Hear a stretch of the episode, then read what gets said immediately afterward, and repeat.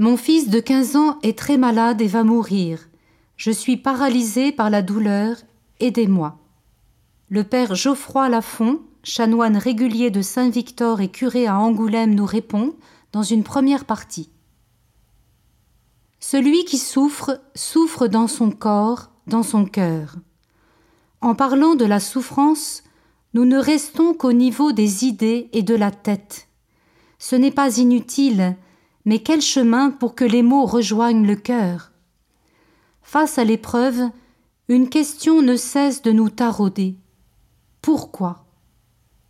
Il semblerait que de pouvoir comprendre les raisons d'une souffrance nous aiderait à la supporter, la rendrait comme plus humaine, moins injuste.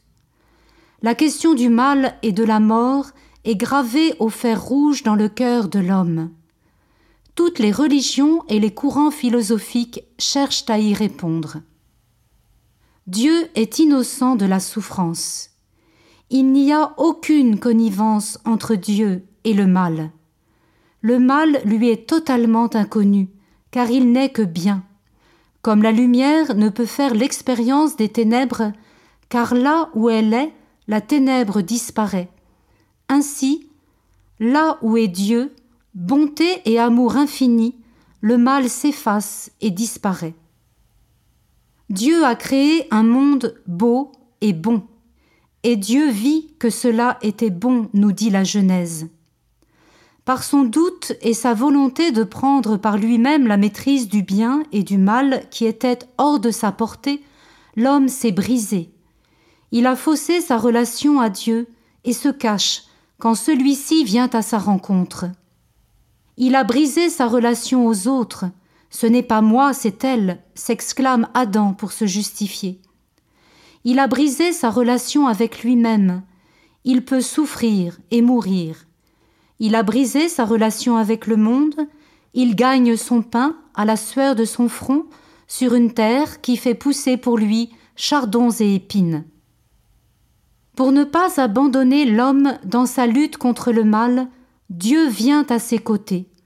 Il se fait homme, capable de souffrir, de porter le poids du mal et de conduire les hommes par le chemin étroit qui mène à la plénitude de vie. Toute la vie du Christ est une lutte contre le mal sous toutes ses formes maladie, mort, haine, péché, désespoir.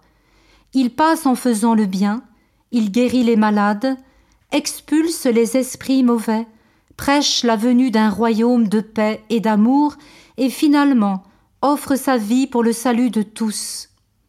Il fait de la croix un instrument de salut.